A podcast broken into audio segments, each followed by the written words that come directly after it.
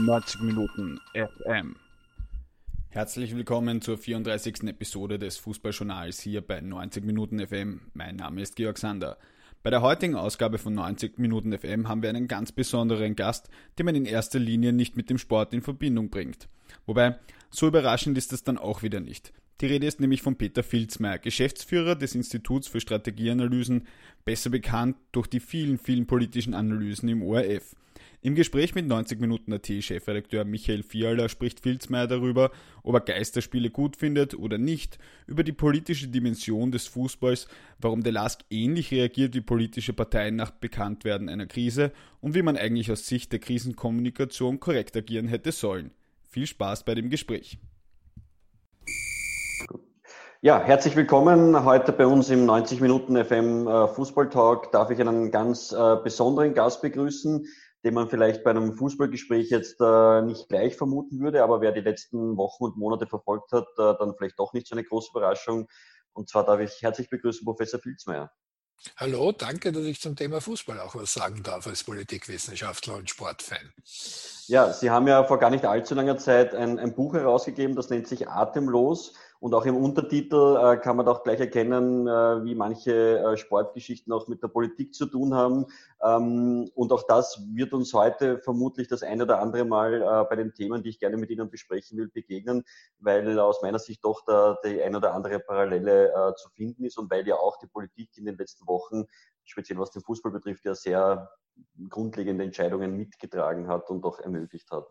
Ähm, das führt auch gleich zu meinem ersten Thema. Ähm, wir haben es jetzt am Wochenende schon in der deutschen Bundesliga gesehen, die als erste große Liga in Europa wieder gestartet ist. Mit den Geisterspielen haben Sie, waren Sie einer der, der vielen Millionen, ähm, wir haben auch schon heute gelesen, dass die Quote bei Sky extrem hoch ist, äh, die sich ein Spiel am Wochenende angesehen haben? Ich habe hineingeschaut, da politisch auch einiges los war am Wochenende des Einjahresjubiläum Ibiza-Video, konnte ich es nicht ganz so als Fan genießen, wobei das bei Geisterspielen ohnehin schwierig ist.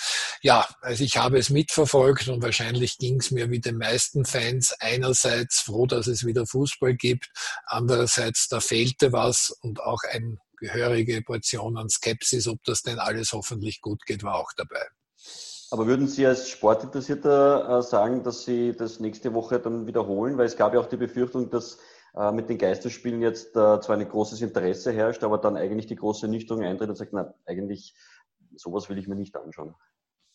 Ich bin mehrfach gespalten. Einerseits ist mir klar, dass Geisterspiele so etwas wie der logische Kompromiss sind. Denn wenn man sagt, auch keine Geisterspiele, dann hätte das ja nicht nur das Ende der jetzigen Saison bedeutet, sondern auch die Absage der kommenden Saison. Ändern würde sich an der Sachlage ja nur etwas, wenn wir einen Impfstoff oder ein wirklich breitenwirksames Medikament gegen den Coronavirus finden. Das ist frühestens, so sagen alle Virologen, nächstes Jahr zu erwarten. Also so ging es auch um die nächste Saison. Bisschen skeptisch bin ich, dass das eine Hauruck-Aktion ist und auch, dass die Verantwortung, die damit alle Fußballvereine in Deutschland wie in Österreich haben, sehr, sehr groß ist. Es gab den Fall Kalu, wo sich jemand Video inszeniert hat, die Abstandregel nicht eingehalten und es gab den Fall Lask in Österreich mit nicht zulässigen Trainings. Aber auch als Fans haben wir eine Verantwortung. Ist mal egal, ob uns die Geisterspiele gefallen oder nicht. Da gibt es am Ende des Tages eine Abstimmung bei den Zuseherzahlen online. Aber es ist ja auch nicht der Sinn der Sache, dass sich jetzt immer zehn Kumpels zu Hause treffen, um gemeinsam auf allerengstem Raum ein Geisterspiel anzuschauen. Das ist zwar formal erlaubt, denn das Zuhause ist kein Gasthaus, aber ob es schlau ist, ist eine andere Frage. Jetzt gab es ja auch in den letzten Wochen immer wieder, das war auch zu hören, auch direkt vom Gesundheitsminister, äh, der Fußball darf keine Privilegien haben. Ähm, wir haben uns daraufhin gefragt, auch in einer Kolumne, welche Privilegien er eigentlich meint. Können Sie diese Diskussion äh, nachvollziehen? Die kann ich nachvollziehen. Man muss fairerweise vorab natürlich sagen, so wie jedes Unternehmen hat auch das Wirtschaftsunternehmen Fußball, das heißt jeder einzelne Verein, wie auch das Bundesliga, das Recht zu lobbyieren für eigene Interessen. Und das Interesse ist, wir wollen weiterspielen. Ja, nicht zuletzt wurde das Argument gebracht aus wirtschaftlichen Gründen, sonst sind wir pleite. Es gibt aber auch den Sammelbegriff Sport- und Kulturveranstaltungen und da kann der Fußball jetzt nicht gut behaupten, er ist benachteiligt gegenüber den Kulturveranstaltungen. Kulturveranstaltungen. Wie es mit denen weitergeht, wussten wir erst viel später, wenn man es denn heute überhaupt weiß. Also ein Konzertveranstalter, der sagt, da ist der Fußball privilegiert, dessen Meinung kann ich schon nachvollziehen. Und innerhalb der Sportarten, reden wir von Mannschaftssportarten natürlich, andere sind weniger risikoreich in Virenzeiten, gibt es natürlich auch Unterschiede, wo der Fußball nicht gerade der schlechteste Lobbyist in eigener Sache war. Aber denken Sie, dass der Fußball das auch nützen kann für andere Sportarten? Das wurde ja auch oft als offiziell vorgeschoben oder, oder auch genannt. Naja, der Fußball kann ja für andere Mannschaftssportarten dann auch beispielgebend sein. Er hat jetzt eben dieses von mir angesprochene enorme Verantwortungsgefühl zu haben, denn je nachdem, wie dieses Experiment Geisterspiele beim Fußball abläuft, hat man Signalwirkung für alle Sportarten, aber auch für die Gesellschaft. Da gehört dann auch der Amateursport dazu. Denn wenn man mit dieser Verantwortung nicht sorgsam umgeht, naja, dann ist das bis zum kleinsten Bubenfußballmatch so, dass die sich nicht ganz zu Unrecht sagen, ja, wenn die hochbezahlten Profis sich so aufführen, warum trichtert man uns dann dauernd ein, wir müssen Abstand halten, dürfen uns nicht in den Armen liegen beim Jubeln und so weiter und so fort. Das ist jetzt für eine Bilanz in Deutschland Deutschland noch zu früh, in Österreich sowieso, kann man noch nicht sagen. Aber ich hoffe, dass jeder einzelne Verein sich dieser Verantwortung bewusst ist. Das Beispiel Lask lässt natürlich leise Zweifel aufkommen. Naja, gar so leise sind die Zweifel nicht. Sie haben auch den Kulturbereich angesprochen. Diese, diese wie soll man sagen, äh, Komplikationen im Kulturbereich haben wir sogar so weit geführt, dass äh, jetzt eine neue Personalbesetzung geben wird. Ähm, Mittlerweile könnte man fast sagen, dass der Kulturbereich möglicherweise zum Überholmanöver ansetzt, weil das sind ja immerhin jetzt schon anvisiert Veranstaltungen mit bis zu 500, mit bis zu 1000 äh, Zuschauern. Ähm, das könnte dann wieder Beispiel geben für den Sport sein, oder? Also Stand heute, wenn wir miteinander sprechen, sind das nur Ankündigungen bei der Kultur, während es konkrete Pläne beim Fußball und beim Sport gibt und ja auch schon teilweise Öffnungen. Mein Vergleich Sport und Kultur ist jetzt vom Zeitverlauf her aber eher anhand der deutschen Situation entstanden, denn dort haben ja die Geisterspiele schon begonnen und zeitgleich zum Beispiel in Berlin wurde eine Regelung erlassen, dass ein philharmonisches Orchester mindestens eineinhalb bis zwei Meter Abstand voneinander halten halten muss. Also nehmen wir da die Geiger. Ich kann mir jetzt nicht vorstellen, dass Geigefiedeln eine so riskante Variante ist, wenn man das Virus überträgt. Beim Fußball steht natürlich bei einem Freistoß man Schulter an Schulter, kommt sich bei Zweikämpfen ganz nahe.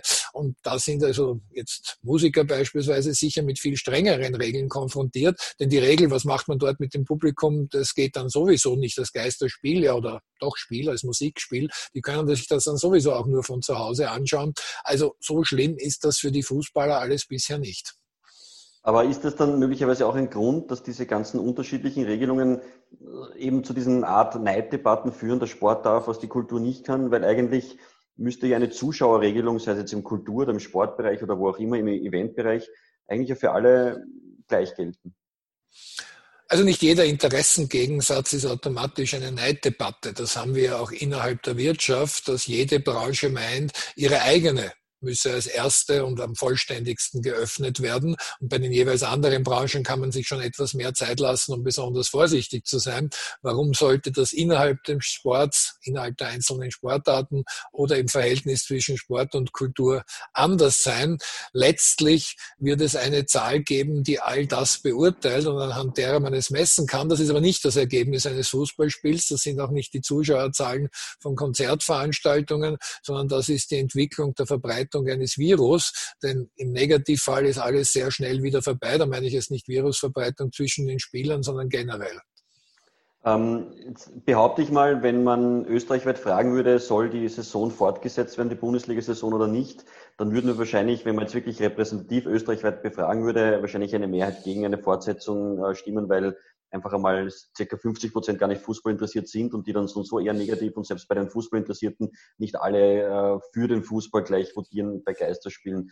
Ähm, welchen politischen, äh, welchen positiven Effekt könnte das denn für die Parteien haben, die derzeit diesen, diesen Fußball zulassen, wieder äh, in, in, in der politischen Kommunikation? Wie, wie wichtig ist der Fußball, um sozusagen auch politisch zu kommunizieren?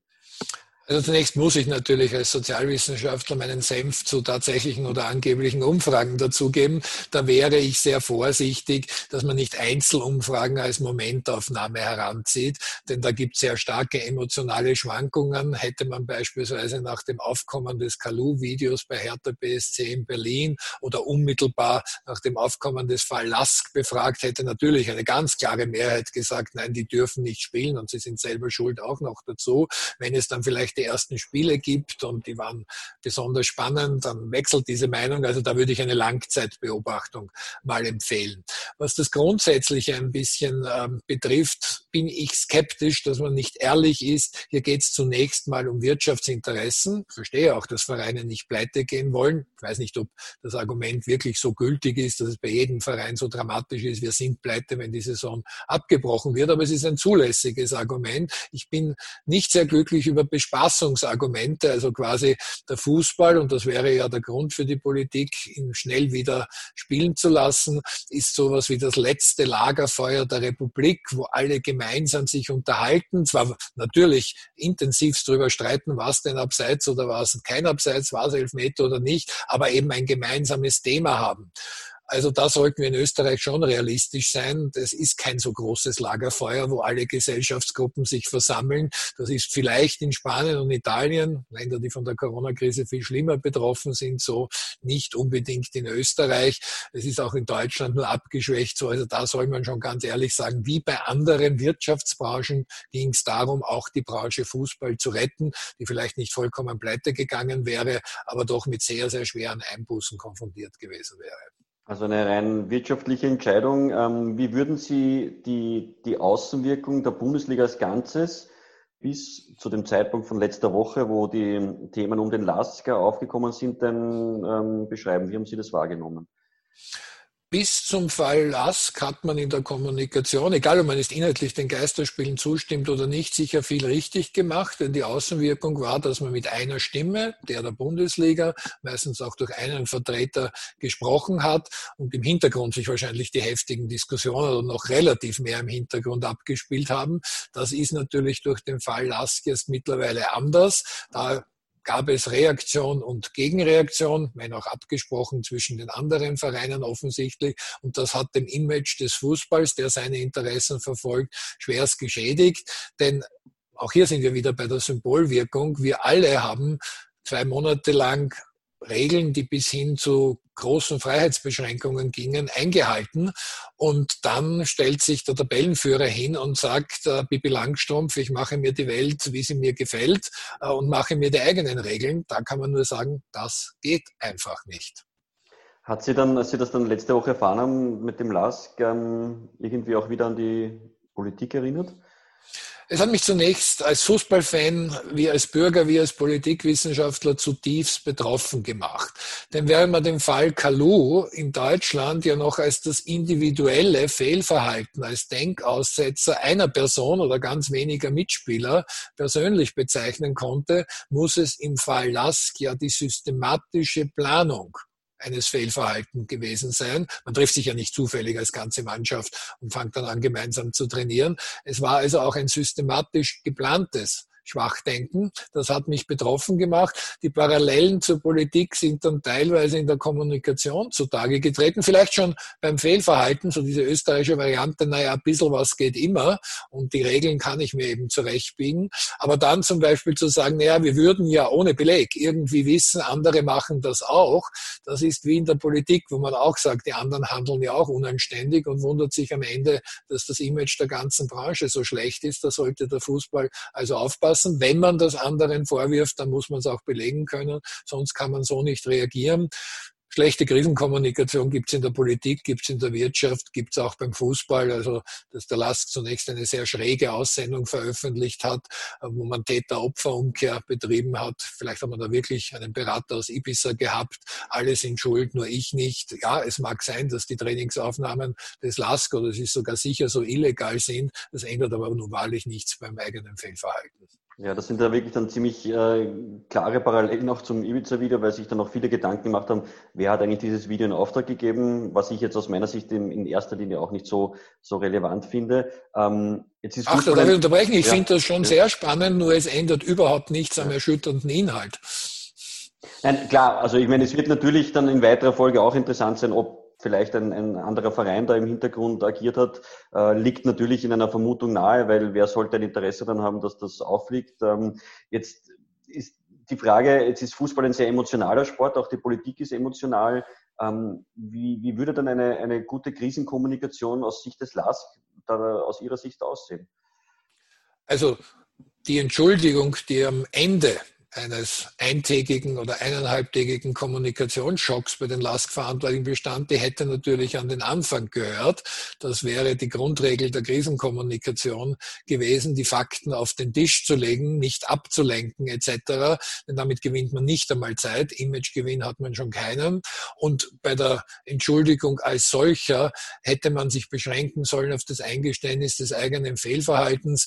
Wir haben in Österreich jetzt schon mehr Hobby-Virologen als möchte gern Fußballtrainer und davon gibt es wahrlich viele. Also dann selbst noch als ausgebildeter Fußballmanager sich als Hobby-Virologe zu betätigen und umständlich zu erklären, warum doch sowieso kein Risiko bestanden hätte, das war dann auch noch einmal äh, entbehrlich. Also klare Fakten auf den Tisch, nicht mit Halbwahrheiten und Verdrehungen und Ablehnungsmanövern arbeiten, das ist eine Grundregel der Krisenkommunikation.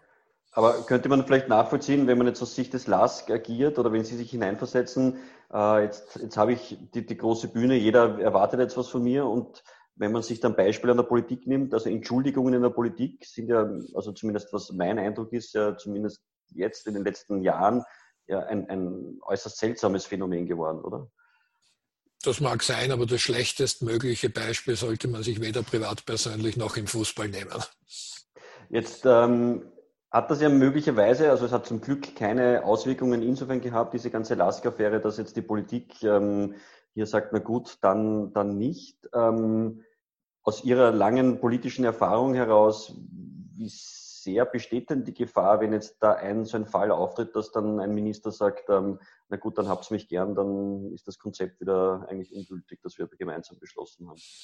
Die politische Logik kennend hat der Gesundheitsminister ohnehin schon so gehandelt, dass er über seinen Schatten gesprungen ist, nämlich einen klaren Verstoß nicht sofort zu ahnden. Damit meine ich jetzt nämlich nicht die Bundesliga interne Sanktion durch den ÖFB-Senat, wie beispielsweise Punkteabzug, sondern man hat ja auch allgemeine behördliche Vorschriften verletzt. Also da hätte der Minister eigentlich schon anders reagieren können vielleicht müssen. Der Punkt ist, bei einem Wiederholungsfall kann er das politisch gar nicht, denn dann würde er seine eigene Position und Glaubwürdigkeit gefährden. Also der Fußball wäre sowieso hier schon unter Beobachtung gestanden. Da steht er dann mehr denn je. Was ich auch irgendwie interessant gefunden habe, der LASK-Präsident Sigmund Gruber ist eine Person, die in den letzten Wochen und Monaten sehr stark in den Medien vertreten war, auch nie um ein Wort verlegen war, sich sehr vielen Interviews gestellt hat, natürlich zum, zum Großteil sehr positiven äh, Themen, weil der LASK im Europacup sehr weit gekommen ist, der Aufstieg in den letzten fünf, sechs Jahren von der Regionalliga rauf bis äh, zur Bundesliga, bis in den Europacup. Bei der Pressekonferenz ist er am Rand gesessen und hat eigentlich seinem Vizepräsident das erste Wort gelassen, das zweite Wort dem Trainer und er hat das als Dritter erst gesprochen. Ähm, ist das nicht auch bezeichnend irgendwie? Es ist menschlich verständlich, strategisch und von der Vernunft her weniger. Man kann jetzt lange streiten, ob es eine gute Kommunikationsstrategie ist, dass der Präsident der Hauptkommunikator eines Vereins ist oder der Manager oder der Trainer. Nur wenn es denn so ist, dann sollte man dabei bleiben, auch in der Krisenkommunikation oder gerade in der Krisenkommunikation, denn der Vergleich bietet sich jetzt leider an in Virenzeiten. Wenn in einem Krankenhaus etwas passiert, dann glaube ich auch dem Chefarzt und nicht irgendjemanden, den man vorschickt um mhm. sich zu entschuldigen. Also man kann nicht den Jubel sozusagen abschöpfen und dann in der schwierigen Situation jemand anders auftreten lassen, weil ja letztlich, so gehe ich zumindest davon aus, Entscheidungen auch der Präsident trifft, also ist er auch der Letztverantwortliche. Und vielleicht auch noch zuletzt zu, zu dieser Pressekonferenz. Ähm, der Präsident hat, also Sigmund Gruber hat das Mandat im Bundesliga-Aufsichtsrat, das er inne hat, ruhend gestellt, weil er einfach abwarten will, was jetzt passiert. Aber eigentlich ist ja die Schuld schon zugegeben mit, dem, mit der Pressekonferenz, dass sie das Training durchgeführt haben. Hätte er nicht eigentlich das sofort zurücktreten sollen? Die Frage der Rücktrittskultur da ist das Spektrum der möglichen Meinungen von sofort Rübe ab bis zu, dann haben wir ja gar keine mehr, wenn alle, die da Fehlverhalten zeigen, nicht das solches, sondern anderes auch gleich zurücktreten. Dass es Ruhen stellt, ist klar, weil sie auch ein Befangenheitsproblem sich ergibt. Ich würde das jetzt mal in Schritten abwarten. Zunächst einmal hat ja der ÖFB-Senat, der unabhängig ist, äh, über eine Sanktion zu bestimmen. Die Liste der möglichen Sanktionen ist ein bisschen bizarr, weil sie beinhaltet einerseits auch die Ermahnung, das ist also nur du Schlingel, du, und würde ich äh, eine etwas seltsame Sanktion halten. Oder, das ist besonders paradox, aber so steht es nun mal in früher geschriebenen Paragraphen, den Ausschluss der Öffentlichkeit von Spielen. Naja, das wäre jetzt keine Zusatzstrafe, weil es darf eh keiner hin. Aber ich meine, es kann natürlich vom Punkteabzug bis zum theoretisch sogar Ausschluss aus dem ÖFB gehen. Also da ist auch die Frage, wie schaut diese Sanktion aus, weil die definiert ja als wie schwerwiegend wird von der Bundesliga das Vergehen gesehen. Und anhand dieser Sanktion kann dann auch ein Präsident sagen, das ist so schwerwiegend, so viel habe ich falsch gemacht. Bei du Schlingel, du wäre es kein Rücktrittsgrund. Beim Ausschluss aus dem ÖFB, gut, dann kann man sagen, ist auch schon wurscht. Aber dann hätte wohl auch der Präsident diese Verantwortung mitzunehmen und seinen Hut abzugeben. Ja, abschließend ähm, vielleicht nochmal den Blick auf den, auf den gesamten Fußball. Ähm, jetzt haben Sie es eh auch schon am Anfang gesagt und es ist vollkommen klar, erst wenn es eine Impfung geben wird oder ein Medikament, das zumindest die, die Auswirkungen der Krankheit stark bekämpft, wird es wohl äh, neue Entwicklungen geben, was, was den Besuch von Fußballspielen gibt. Aber Stand heute, welche Perspektive sehen Sie für den, für den Fußballsport oder generell für den Mannschaftssport? Ach, bin da natürlich auch unsicher. Einerseits habe ich mit Interesse verfolgt, dass es ja gerade die Fangruppen waren, in Österreich wie übrigens noch viel stärker in Deutschland, die sehr skeptisch gegenüber den Geisterspielen waren, weil sie das als besonders wieder das ursprüngliche Wesen des Fußballs empfunden haben. Umgekehrt muss man natürlich auch sagen, die Mehrheit der Fußballzuseher war auch schon vorher vor dem Fernsehen, auch wenn in Österreich die Reichweiten von Fußballübertragungen nicht so groß sind wie anderswo.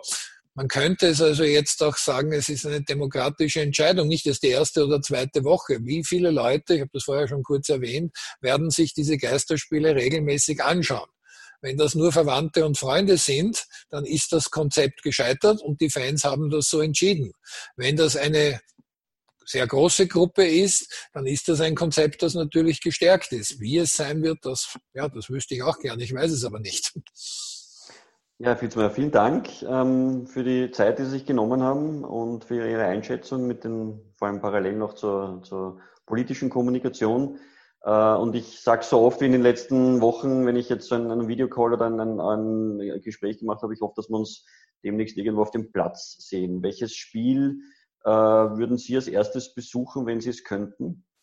da gibt es nur eine einzige Antwort von mir, die mich jetzt leider bei allen österreichischen Fußballfans unbeliebt macht. Ich weiß nicht, ob sie schon an meiner Kleidung am Bildschirm erkennbar war, denn welches Spiel, der Gegner ist egal, aber es soll Barca spielen und mit Lionel Messi. Und da würde ich gern wieder hin. Das ist aber noch schwieriger als in Österreich, weil nicht nur darf ich ins Stadion rein, sondern derzeit darf man ja ohne Quarantäne gar nicht nach Spanien fliegen. Vielen Dank und äh, ja, bis bald. Ich bedanke mich, es hat einfach Spaß gemacht. Danke.